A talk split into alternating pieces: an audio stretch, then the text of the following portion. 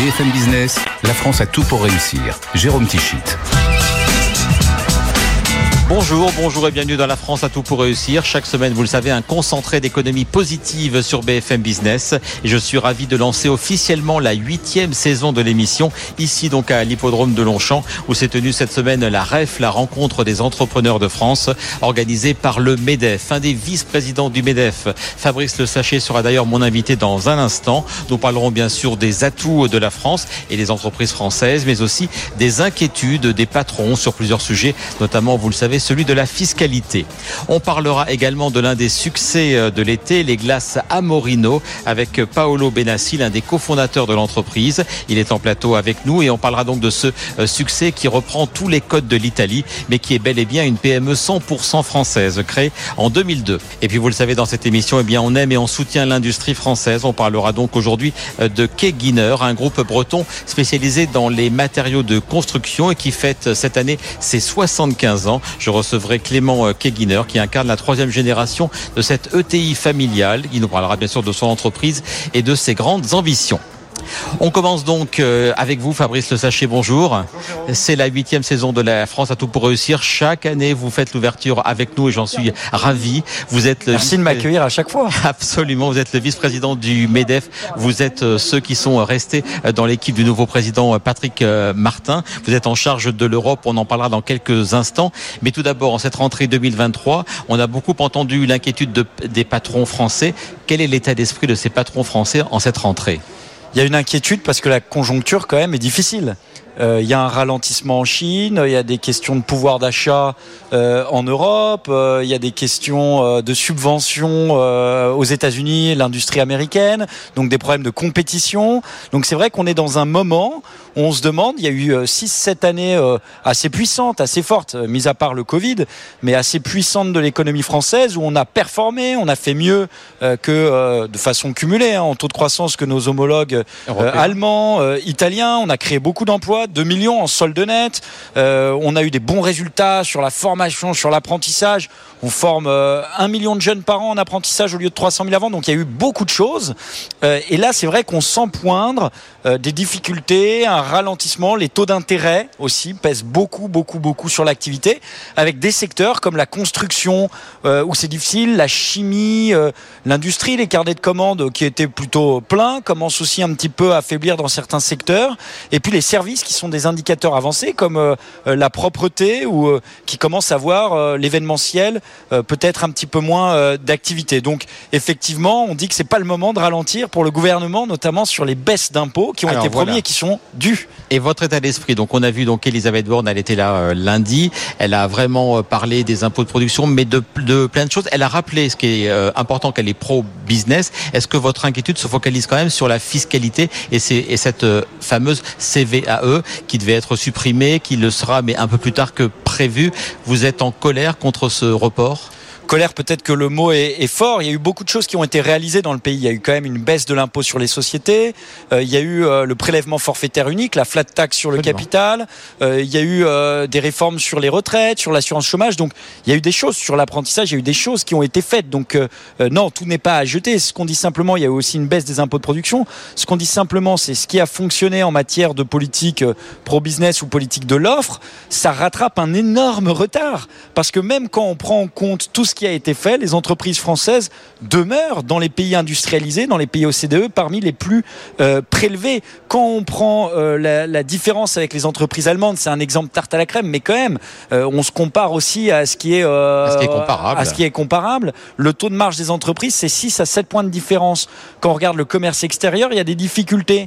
vous allez en parler avec Paolo dans un instant. Quand on crée sa boîte en France, moi aussi j'ai créé ma, mon entreprise, il y a encore des difficultés sur les, les salaires élevé, euh, les charges, le coût du travail est extrêmement élevé. Et si on veut avoir un pays qui finance son modèle social, il faut sortir de l'économie low cost et il faut aller sur de l'emploi euh, notamment qualifié. Il faut aller sur des secteurs aussi porteurs, des secteurs d'avenir, euh, l'aéronautique, l'énergie. Il y a plein d'investissements à faire et donc bah, et pour ça on a besoin de, de marge. Et quand on vous dit qu'il faut faire des choix, qu'il y a des choix à faire pour entre autres revenir à un meilleur équilibre budgétaire, quand on dit que ça doit concerner les particuliers mais aussi les entreprises, que chacun doit prendre sa part à l'effort.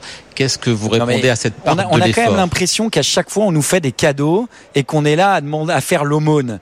Euh, je suis désolé, la baisse de l'impôt sur les sociétés, le ministre l'a rappelé ce matin, de 31 on est passé de 30 milliards de rendement fiscal à 60 milliards. Et c'est parce qu'on a ça baissé veut dire que le baisser les impôts, baisser les impôts, ça ramène plus d'argent parce que ça stimule l'activité. Évidemment, dans une certaine euh, mesure. En tout cas, ça s'est vérifié dans les, euh, dans les années précédentes. Et donc, euh, nous, on pense au contraire qu'il faut accélérer. Vous savez, la compétition mondiale, elle fait pas de pause. Hein. nos amis allemands, pendant l'été, il y a eu plus de 10 milliards d'euros de subventions sur les microprocesseurs. Nos amis américains, c'est gigantesque. Ils sont en train d'investir par subvention, au-delà même de l'IRA. Il y a des subventions partout pour euh, la décarbonation, pour la transition du modèle euh, américain vers la transition écologique. Et, quand on regarde la Chine, c'est pas mieux, même si ça ralentit, ils, gavent leur économie de subventions. Donc il faut qu'on prenne garde de pas euh, rétrograder en division 2. Et pour ça, on a besoin d'une économie compétitive. On en est loin. Juste pour finir, vous parlez des impôts de production. Oui, on baisse les impôts de production, mais avant, ils ont monté. Ils sont passés de 50 milliards à 75. Donc quand vous en 10 milliards, on a l'impression qu'on a fait un truc incroyable. Euh, non, finalement, on, reprend le chemin du bon sens, oui. Et la bonne taille pour lutter contre les Chinois, contre les Américains, c'est la taille européenne. Alors, vous, êtes en charge, vous êtes le vice-président en charge de l'Europe. Est-ce que la réponse de nos entreprises, elle doit être franco-française ou est-ce qu'elle doit être euh, franco-européenne? On pourrait en parler longtemps, mais c'est évident qu'on n'a pas, euh, la France seule, un marché domestique de taille comparable aux États-Unis, à la Chine, qui eux ont la capacité de développer des innovations de les faire financer sur leur marché euh, localement, etc. Donc on a besoin évidemment de construire notamment l'union des capitaux. Hein. Euh, le ministre en parlait ce matin. Aujourd'hui, quand vous avez une boîte qui fait des levées de fonds au-delà de 50 millions d'euros, 100 millions d'euros dans la tech, bien souvent malheureusement on a eu euh, quantité d'exemples. Ils sont obligés de partir aux États-Unis, d'avoir des fonds étrangers. Alors c'est pas mal d'avoir des fonds étrangers. Ce qui est dommage, c'est de perdre des sièges euh, sociaux parce qu'on investit sur ces scientifiques, on investit dans cette recherche. Le but, c'est quand même de garder de l'activité dans notre euh, pays et aussi d'avoir une, euh, une forme d'indépendance, osons le, le, mot, de souveraineté sur des secteurs très importants, stratégiques, la santé, l'alimentaire, l'énergie, c'est vital. Et je vous trouve plus virulent peut-être contre le, le gouvernement que vous l'étiez il y a quelques années quand on se voyait donc à chaque à chaque euh, rentrée. Là, je vous trouve euh, voilà, euh, je reprends ce mot plus en colère, plus virulent. Est-ce que vraiment ils ne font pas assez? Est-ce que vous, trouvez qu'ils sont en train de prendre un virage qui n'est pas le bon selon vous, selon le, le vice-président que vous êtes du Medef? Ce qu'il faut comprendre, c'est que la compétition mondiale est acharnée. Et donc, nous, on n'est pas des, des pousses au crime d'une certaine façon. Ce qu'on souhaite, c'est la réussite du pays. Et notre job, c'est d'investir on ne peut pas investir sur tous les sujets sur lesquels on nous interpelle, la RSE, l'inclusion, les salaires on a augmenté les salaires en moyenne de 4,5% et avec les primes, partage de la valeur, etc., à plus de 5% euh, cette année. Euh, avant le Covid, on avait augmenté les salaires à des niveaux plus rapides que l'inflation. Donc on ne peut pas répondre à toutes ces injonctions, euh, émettre moins de CO2. Vous allez en parler avec peut-être votre invité dans un instant. Mais le business, c'est énormément d'investissement. Si on n'a pas les moyens d'autofinancer ça, on va pas tout faire avec de la dette, surtout quand les taux sont élevés. Donc on a besoin de marge de manœuvre et on n'est pas dans une, je sais pas, une île tout seul on est dans un monde ouvert où il y a de la compétition et d'ailleurs où certains respectent pas les règles et nous on appelle à voilà à, se muscler au niveau européen, à arrêter cette naïveté, et à de la loyauté et moins de, la naïveté. Absolument. Vous parliez voilà de votre euh, voisin de droite. Bonjour Paolo euh, Benassi. Bonjour Jérôme. Vous êtes donc le cofondateur euh, d'une marque que l'on connaît tous, je pense vraiment, et on en a beaucoup consommé pendant l'été, la marque Amorino. Ah, on va revenir sur votre parcours, sur votre modèle économique. D'abord, on est donc au tout début du, du, mois de septembre, à la fin août. quel a été le bilan de l'été? Est-ce que les chaleurs assez fortes et surtout ces dernières semaines ont été bénéfiques pour votre activité? La saison a été effectivement très, très satisfaisante. On a, on a eu du beau temps et nos boutiques sont en progression. Donc aujourd'hui, par rapport à l'année 2022 qui était déjà une année très bonne, tous nos, les chiffres de nos boutiques sont en progression entre 8 à 10% selon les pays, selon la, boutique. Donc une très belle saison pour Amorino cette année. Donc euh, est-ce que vous diriez que vraiment quand, quand il fait chaud, beaucoup se plaignent, beaucoup, beaucoup disent qu'on est dans le dérèglement climatique. Vous, c'est un facteur de, facteur de croissance c'est un facteur qui, qui, incentive nos clients à rentrer dans nos boutiques, en sachant que trop de chaleur, euh, les gens ils bougent pas trop, donc euh, il ne faut pas non plus exagérer. Alors, euh, combien de boutiques Vous nous parliez de plus 8 à 10% pour chacune de vos boutiques. Combien de boutiques vous possédez Enfin, vous avez sous franchise, on va parler de votre modèle économique, en France et dans les autres pays? Donc aujourd'hui, Amorino compte euh, environ 225 boutiques à ce jour, dont 105 en France et 110 euh, à l'étranger, dans 17 pays différents. Et à l'étranger, vous êtes en forte progression, je crois, actuellement au Moyen-Orient, avec une boutique qui a ouvert il y a quelques jours. Tout à fait. Il y a, on vient d'ouvrir une boutique à Kuwait City, dans un centre commercial. Et effectivement, les Moyen-Orient restent, reste des pays euh, à fort développement pour nous. On vient d'ouvrir aussi récemment l'Arabie Saoudite. Dans sont des pays qui sont des forts consommateurs de glace. L'effet saisonnel, euh, des saisonnalités est moins importante qu'en France. Donc effectivement, ce sont des pays sur, le, sur, lesquels on compte beaucoup pour notre développement futur. Donc plus de, de, de 100 boutiques en France et dans d'autres pays. Euh, les objectifs d'ici, on, va, on est en 2023, d'ici 2025, est-ce que vous vous êtes fixé un objectif de, euh, de nouvelles boutiques? Tout à fait. Nous, c'était fixé un objectif de doubler nos, nos, nos points de vente. Euh, euh, arrivé à fin 2025, arrivé à 400 boutiques. Donc euh, on est, on est cette année, on a ouvert euh, déjà 20 boutiques. Il y en a encore 20 dans les tuyaux. Donc pour cette année, on vise les 40 boutiques nouvelles. Et l'essentiel, c'est souvent le modèle de la, de la franchise. Hein. C'est bien cela. Nous, tout à fait. 90% sont des boutiques en franchise et 10% des boutiques en propre que nous avons à Paris et à Londres surtout. Quel est le modèle économique, la relation avec vos franchisés sur le, le pourcentage, les royalties, etc. C'est quoi les droits, les droits d'entrée et ensuite de, de vie avec la marque Amorino? Et nous, on aime bien les choses simples. Donc, euh, il y a juste un droit d'entrée pour, pour l'accompagnement que nous donnons à nos franchisés. C'est un billet euh, environ de 30 000 euros. Et après, il n'y a pas de royalties. Donc, aujourd'hui, euh, euh, on se rémunère sur la vente de nos produits parce que nous fabriquons nos glaces et nous leur vendons tous les produits qui sont proposés dans les boutiques euh, à Morino. Parce que voilà, donc ce que l'on ne sait pas, c'est que vous avez tous les codes de l'Italie. Vous êtes vous-même italien avec votre cofondateur Cristiano Sereni. La marque, elle sent bon l'Italie, mais tout cela est fait en France. Tout à fait, évidemment. Moi, je suis arrivé en France euh, dans les années 2000. Euh, J'avais un autre parcours. Je me suis euh, réinventer Glacier. Aujourd'hui, effectivement, on a un, laboratoire de production qui se trouve euh, à Orly. En région parisienne. En région parisienne, où on, et on fabrique euh, tous nos glaces avec du lait français, de la crème, du beurre français, du sucre français. Mais aussi, on va chercher les ingrédients. Là, on pense que ce sont les meilleurs, comme les, les agrumes en Sicile, les, la, la, noisette des Piémont. Donc, on va les sélectionner. Pistaches, les pistaches, ça vient d'où? Les pistaches, ça vient des Siciles, Sicile. mais ça vient plutôt des Moyen-Orient, effectivement, tous les ans, parce que la, la pistache Sicile est récoltée une fois tous les deux ans. Donc c'est un produit qui, qui, change tous les ans. Et dans les goûts, j'imagine, dans les goûts des glaces, il y a des tendances. Quelles, quelles, quelles, quelles ont été les tendances de l'été 2023 ben, les, les, les, parfums les plus vendus sont toujours les mêmes. C'est la, la, vanille, euh, nous on utilise la vanille Madagascar, c'est le chocolat, c'est la stracciatella. Euh, et la pistache. Et dans les sorbets, il y a la mangue et la fraise, sont les, les parfums les plus vendus. Votre chiffre d'affaires par rapport à tout le volume de chiffre d'affaires de, la glace en France, de la glace au particulier, vous représentez, vous avez quel, poids dans la distribution de glace en France? Mais en fait, les glaces, il faut distinguer entre les glaces artisanales et les glaces industrielles. Dans notre secteur, ce sont les glaces artisanales vendues dans les boutiques. Nous restons quand même un petit acteur, même malgré nos boutiques. Et aujourd'hui, notre chiffre d'affaires euh, qu'on vise pour la fin 2023 est autour de 120 millions euh, d'euros de sell-out, donc le chiffre d'affaires de nos boutiques. Euh, un mot également, on, en a parlé, vous en avez parlé de la saisonnalité. Vous êtes très dépendant quand même évidemment euh, du beau temps et des chaleurs, vous l'avez dit, modérées. Euh, Est-ce qu'il n'y a quand même pas un, un besoin de diversification? Est-ce que dans les boutiques à Morino, on ne fait que de la glace? Est-ce que c'est pas le cas déjà? Et qu'est-ce que vous allez faire pour diversifier les choses? Mais aujourd'hui, effectivement, à la base, on est glacier et on veut rester glacier parce que c'est un métier quand même euh, important. Et les glaces sont vendues euh, 12 mois par an. Donc, ils représentent quand même euh, 80% du chiffre d'affaires de nos points de vente.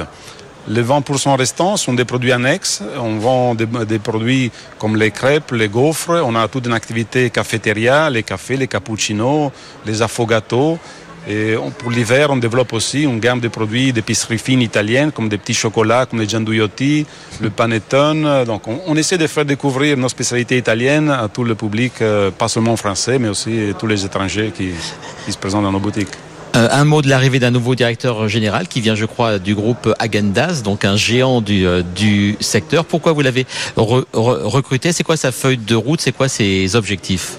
Ben, Sa feuille de route, on l'a recruté pour ses qualités, pour son expérience, euh, pas seulement dans le monde de la glace, mais aussi dans le retail, parce qu'aujourd'hui on est, on est fabricant de glace, mais aussi de, du retailer. Donc et lui, il avait l'expérience sur le retail et effectivement, euh, on, s'est fixé comme objectif avec lui de doubler notre euh, parc de boutiques à 5 ans. Donc aujourd'hui, on, on le challenge sur ses objectifs. On est à la REF, on a entendu les, les récriminations, les souhaits des patrons, vous-même vous en êtes un. Est-ce que vous partagez euh, les demandes que vient d'émettre Fabrice Le Sachet sur euh, être un bon patron, c'est ça, et voilà ce dont nous avons besoin pour nous développer? Aujourd'hui, effectivement, je partage l'avis de Fabrice, en sachant qu'effectivement, euh, on reconnaît que le, le gouvernement a fait beaucoup de choses euh, récemment au niveau des impôts, mais les impôts, ça reste juste une partie. Aujourd'hui, on a besoin surtout euh, nos difficultés sont les, aides pour les investissements. Nous, on reste aujourd'hui en PME, qu'on se finance à 100%. On n'a pas levé de fonds, on, des fonds, on est accompagné par nos partenaires bancaires. Et, surtout, on, voudrait investir encore plus, mais on a besoin d'avoir des, coups de pouce pour, euh, pour nous incentiver à investir encore plus. Investir, ça veut dire créer de l'emploi, créer de la richesse pour les pays. Ça, et ça crée de... La deuxième difficulté, c'est euh, les emplois. Aujourd'hui, on a vraiment du mal à recruter. Et c'est ça, sur ça qu'effectivement, par la grosse tension sur les salaires, on aurait besoin effectivement aussi de d'avoir une facilité d'emploi qui, qui aujourd'hui n'est pas là. Le message est lancé. Le mot de la fin, donc, avec vous, euh, Fabrice. Euh, vous avez un entrepreneur, voilà, qui vit euh, vraiment, mais comme vous, parce que vous, bah, vous en êtes un. Je le suis aussi. Bien hein. évidemment. Je on est optimiste, hein, mais vous, vous, êtes un des On est dans notre rôle aussi. Et eh ben voilà, c'était le, le, mot de la fin. Cette émission qui entame donc sa huitième saison s'appelle La France a tout pour réussir. Chaque année, je vous demande la même chose. Est-ce que vous croyez sincèrement, au fond de vous-même, que la France a tout pour réussir? Totalement totalement convaincu et totalement engagé à ce que ça soit le cas. Eh bien, très bien. Et on vous retrouvera donc avec plaisir en 2024. Merci. Merci à tous les deux d'avoir été les invités de cette émission. Donc, je, disais la huitième saison. Je salue d'ailleurs euh, une de vos compatriotes italiennes, Annalisa Capellini, qui a rejoint cette émission en tant que productrice et j'en suis absolument ravi. On va terminer cette première émission de la saison en parlant d'industrie, car on aime dire et prouver euh, que l'industrie a des atouts pour réussir en France. Je vais donc rejoindre dans un autre endroit de l'hippodrome de Longchamp euh, Clément Keguiner, le président de l'entreprise du même nom, une entreprise bretonne spécialisé dans les matériaux de construction en Bretagne donc depuis 1948. BFM Business, la France a tout pour réussir. Et pour parler de cette entreprise, eh bien, nous avons pris un peu de hauteur. Nous sommes ici au quatrième étage à l'hippodrome de Longchamp, avec juste derrière nous euh, les bâtiments majestueux de la Défense. Bonjour euh, Clément Keguiner. Bonjour. Vous êtes le président du groupe éponyme, donc dont vous avez pris euh, la tête en 2020. Alors parlez-nous d'abord de l'activité de ce de ce groupe qui est basé donc depuis 75 ans, on le disait, en Bretagne et en Loire-Atlantique. Alors, euh, le groupe Keguiner, donc c'est une entreprise effectivement basée en, Bretagne et Loire-Atlantique. On a des activités de production, distribution et transport de matériaux de construction sur l'ensemble de la Bretagne. Et donc, on a à peu près 1200 euh, collaborateurs et on fait 320 millions d'euros de chiffre d'affaires sur l'année précédente. Et donc, c'est une activité où on vient produire euh, principalement des activités donc de préfabrication béton et de menuiserie PVC. Et ensuite, on distribue et on transporte l'ensemble des matériaux dont on a besoin pour la construction de manière générale. Donc, une ETI familiale créée par votre grand-père en 1948. Euh, ça a rien à voir, j'imagine. Enfin, ça a à voir le cœur de l'activité, oui, mais que d'évolution, j'imagine, en trois quarts de siècle pour votre entreprise. Bien sûr, non, c'est une vraie, une vraie épopée, hein, cette, cette aventure euh, Keguiner. Moi, je suis très fier d'avoir pris la, la, succession de mon papa. Euh, c'est une chance de pouvoir conserver justement les centres de, de décision sur le territoire. Et puis, ben voilà, c'est une entreprise éponyme, donc forcément de, de, pouvoir continuer cette aventure euh, pour le groupe qui, euh, qui a son, son nom de famille, c'est important.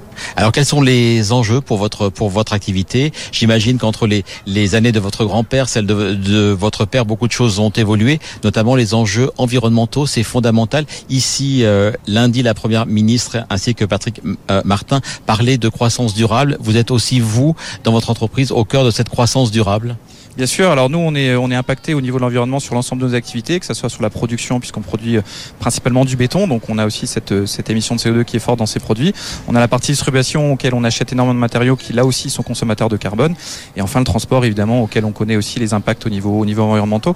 Donc c'est un enjeu qui est majeur pour nous de pouvoir réfléchir à tous ces enjeux d'environnement, euh, et en même temps il faut pas qu'on s'arrête là parce qu'évidemment que dans nos métiers d'industrie, euh, la production nécessite justement de d'avoir une réflexion sur comment on peut produire de manière plus propre. Et donc c'est vraiment l'enjeu de demain de se dire comment vont être nos usines demain pour faire en sorte que justement ce côté environnemental soit plus vertueux pour, pour nos productions? Vous êtes une entreprise donc installée en Bretagne. vous ne vous développez pas outre mesure vers d'autres départements ou vers d'autres pays. à la Bretagne. Et, et alors pourquoi? Parce qu'on se dit plus de développement, c'est plus de chiffres, etc. Pourquoi ne pas aller vers, vers plus de développement au-delà de vos frontières naturelles? On, on, a cette histoire en Bretagne auquel on est très attaché, mais on pense aussi qu'on a encore la capacité à développer notre chiffre d'affaires sur ce territoire. On fait 320 millions sur effectivement un, un, territoire assez restreint, mais en même temps, il y a une vraie capacité encore à pouvoir se développer. Le bâtiment est, est une activité assez, assez dense, assez forte, et, et, en fonction des métiers, en fonction des activités, on pense qu'on a encore euh, de bonnes parts de marché à les récupérer sur ce territoire. Le développement, donc, il, part, il passe par un rachat qui a eu lieu il y a quelques mois. C'est l'entreprise SMEC dans le Morbihan. Ça passe aussi par un nouveau site qui est en construction, qui sera prêt d'ici euh, quelques mois en Ille-et-Vilaine. Parlez-nous de ces deux projets en cours à l'occasion de ce 75e anniversaire. Alors ces, ces, deux projets sont un petit peu liés puisque donc sur l'acquisition de la SMEC, c'est une société euh, euh, historique qui euh, produit donc des, de la préfabrication béton et du béton prêt à l'emploi. Et sur ce département du Morbihan, on n'avait pas d'outils de, de, production béton et donc ça nous permet justement de densifier notre managage sur ces produits industriels et donc quelque part d'avoir aussi une capacité à, fournir des produits béton sur ce territoire via notre canal de distribution. Et sur le cas de, l'usine de Saint-Main-le-Grand, donc en Ille-et-Vilaine, là aussi on n'avait pas une capacité propre importante en termes de, de, et donc de blocs béton.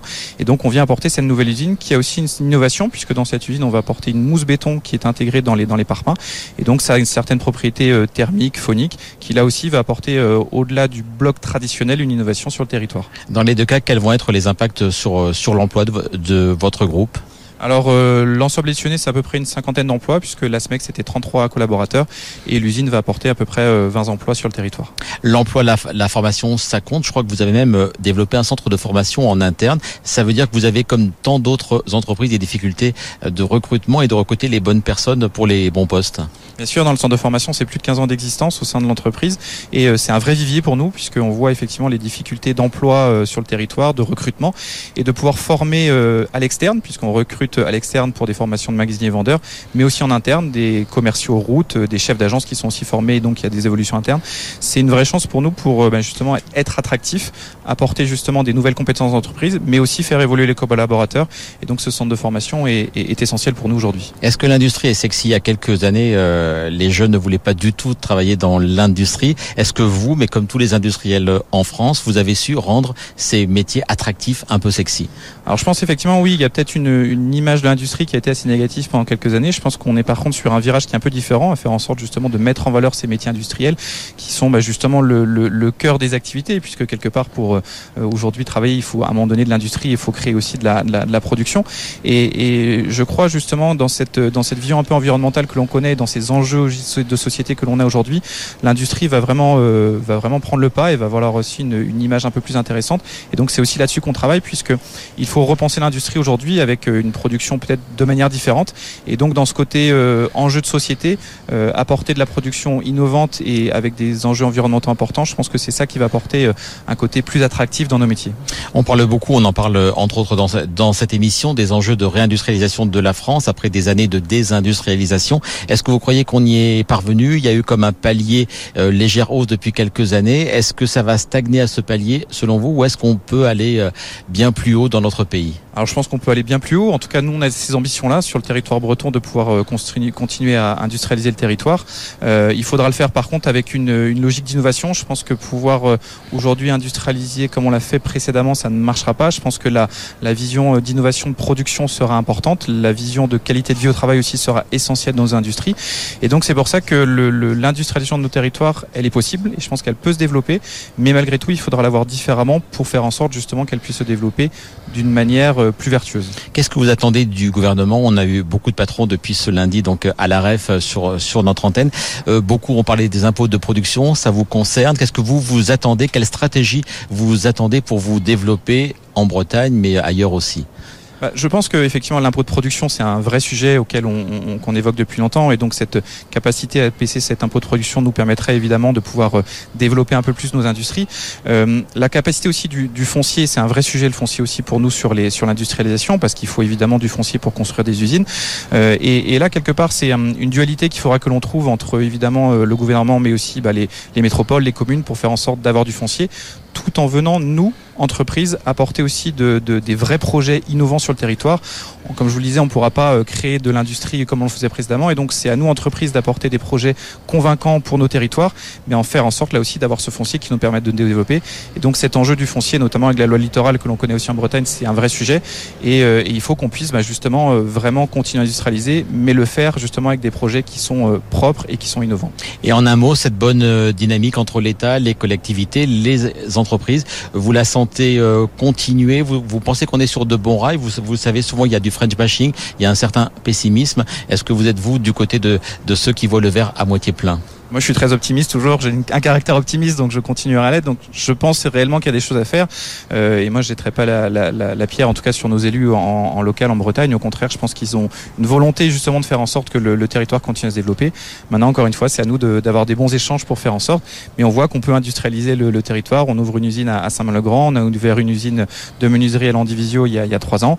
Donc voilà, on peut encore le faire, mais il faut le faire avec euh, avec rigueur, avec volonté, et puis aussi avec des échanges qui sont euh, qui sont bons pour que ça fonctionne. On aime ce type de message. Merci beaucoup Clément Keguiner d'avoir été donc euh, l'invité de la France à tout pour réussir qui lançait sa huitième saison donc comme chaque année ici à l'hippodrome de Longchamp à la REF. La semaine prochaine retour dans notre studio à Paris et pour ceux qui aiment les chiffres symboliques ce sera la 333e émission. Voilà je m'y perds 333 de la France à tout pour réussir. Je vous souhaite un bon week-end, une belle journée et à très bientôt sur BFM Business.